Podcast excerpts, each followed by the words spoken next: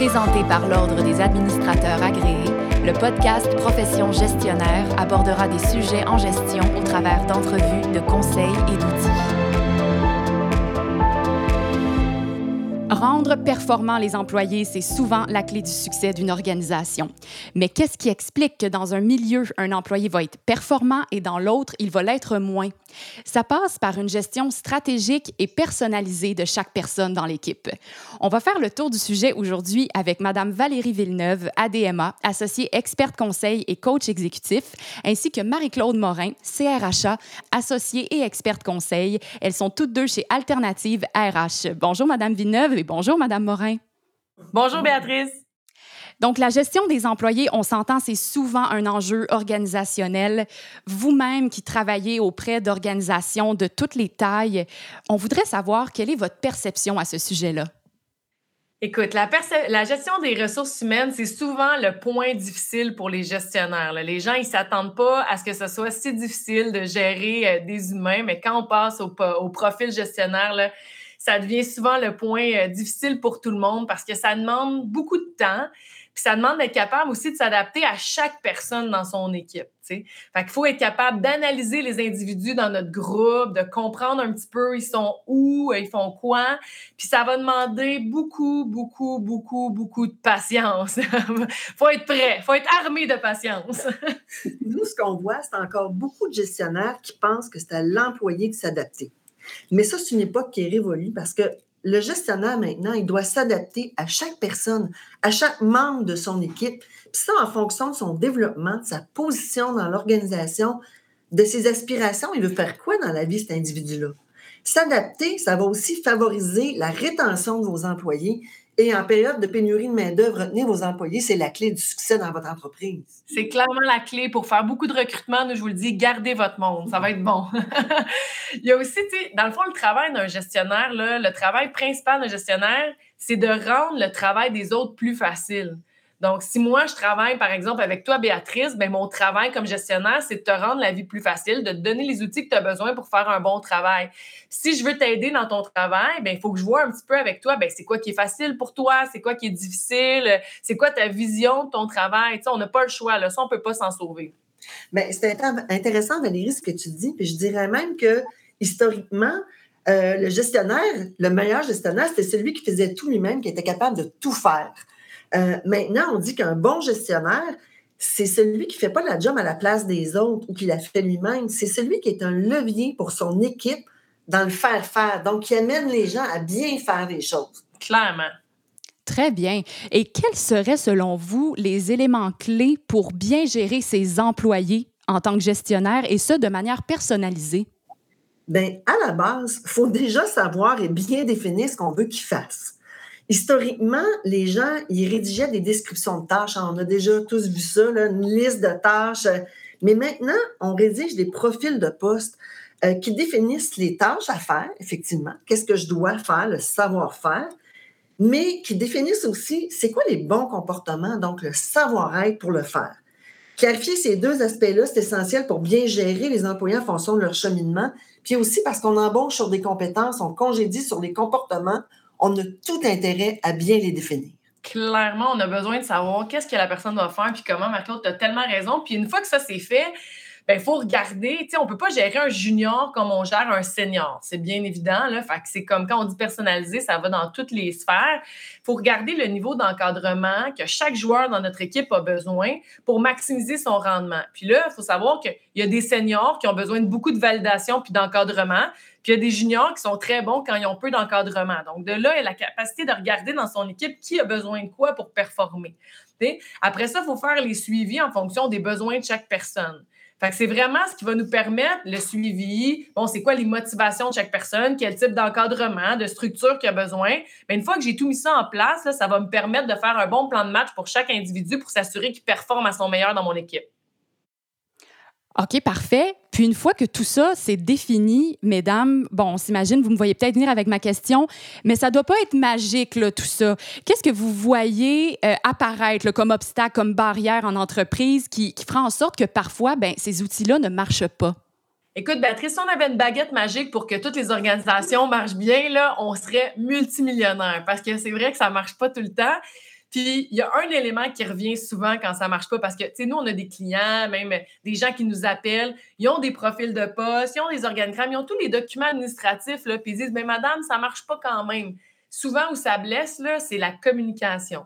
Les outils existent, sont dans le serveur de l'organisation, mais personne n'en a jamais parlé. Ils ont été envoyés par un courriel en pièce jointe, puis il fallait que tous les employés lisent, et bien sûr, personne ne l'a lu.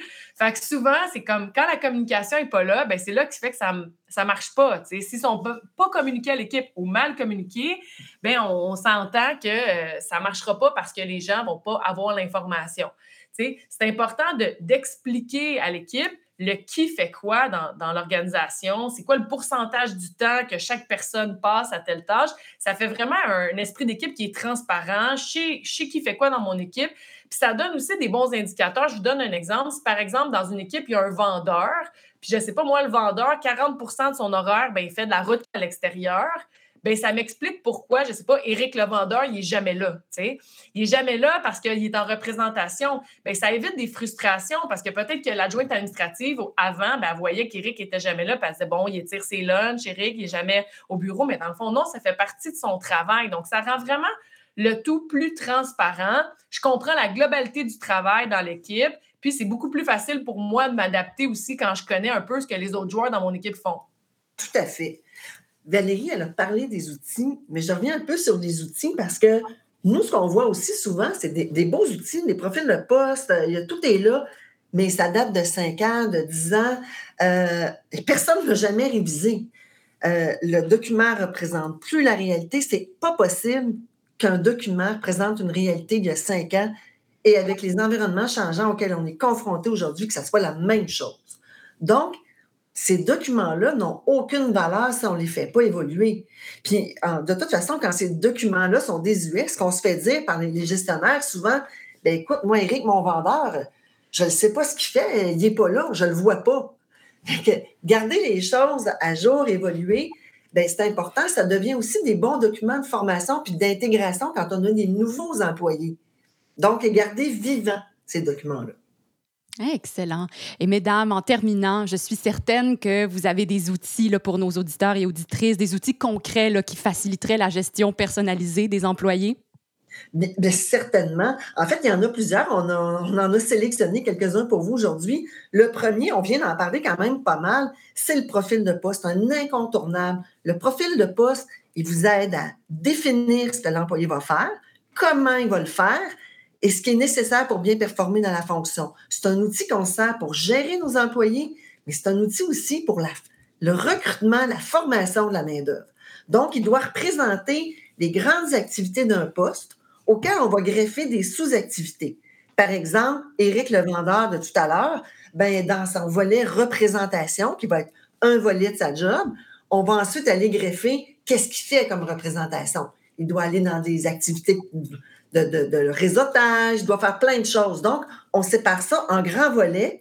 Comme Valérie le dit, on identifie des pourcentages pour chaque volet parce que c'est pas parce que j'ai cinq grandes activités que chacune prend 20% de mon temps.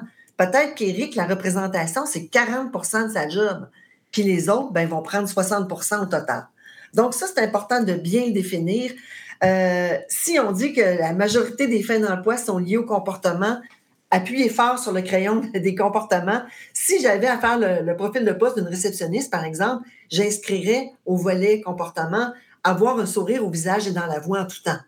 Donc, c'est pas juste quelque chose de vague, quelque chose de très précis. Nous, on dit souvent que les profils de poste qu'on dit à nos clients, c'est qu'il faut qu'ils soient idiot-proof. Demain matin, tu fais une erreur de recrutement majeure, tu embauches quelqu'un, c'est une personne niaiseuse, ben, elle va lire son profil de poste, puis il n'y a, pas de, a pas de zone grise. C'est clair, net et précis. Qu'est-ce que je fais, comment je le fais, puis dans quel outil. Euh, sur le site de l'Ordre aussi, on a partagé dernièrement une matrice que nous, on utilise vraiment souvent avec nos clients, puis qu'on donne en atelier souvent, qui est dans le fond une, matrice qui donne des pistes de gestion en fonction du savoir-faire, donc des compétences de notre employé il est rendu où? Ça, ça se peut qu'il vienne rentrer chez vous, par exemple. Fait il n'y a pas toutes les compétences. Jusqu'à votre senior qui a 100 des compétences, peut-être même 150% des compétences, il en a développé encore plus tellement qu'il est rendu, euh, tellement qu'il est rendu bon. Et leur, euh, leur, leur capacité de savoir-être aussi, s'ils ont des bons comportements ou des moins bons comportements. Donc, avec cette matrice-là, si vous arrivez à positionner vos employés dans les différents cadrans, il y a aussi comment gérer ces personnes-là. Par exemple, si j'ai justement mon employé que ça fait 15 ans qu'il travaille pour moi, euh, il est rendu un expert, puis tous les employés se réfèrent à lui parce que c'est un expert, puis à un moment donné, il décide que ça ne tente plus bien, de travailler chez nous, puis là, il commence à avoir des mauvais comportements. Bien, il est super bon techniquement, mais il a des mauvais comportements. Comment je gère ça?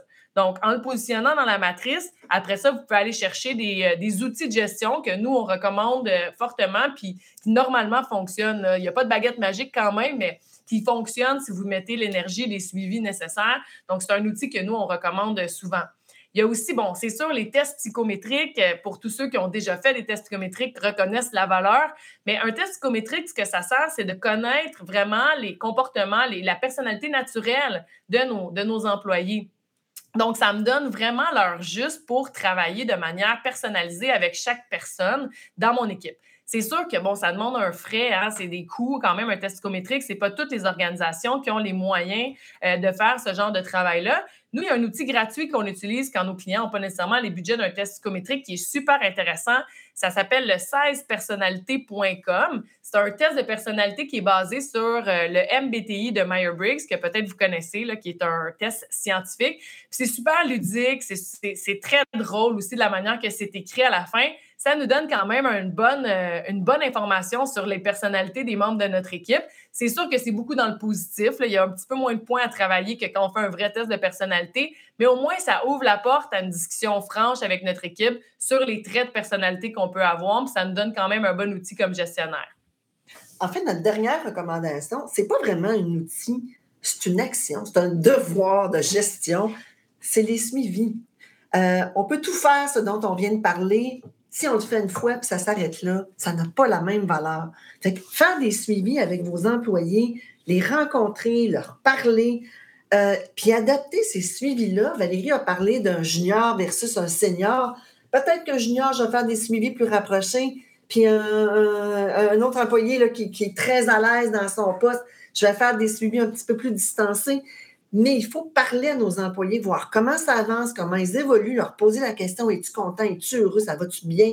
Donc, euh, faire des suivis avec nos employés, c'est aussi la clé de quelque chose qui perdure dans le temps.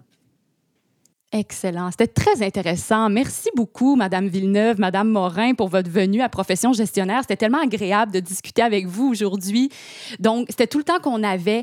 Si on devait retenir trois points essentiels sur notre discussion sur la gestion stratégique et personnalisée des employés, de chaque employé d'une entreprise, tout d'abord, c'est important de connaître ses employés, vous l'avez mentionné, le plus possible et de connaître leur motivation. C'est important également de définir clairement les attentes, et ça de part et d'autre, je dirais autant de la part de l'employeur que de l'employé.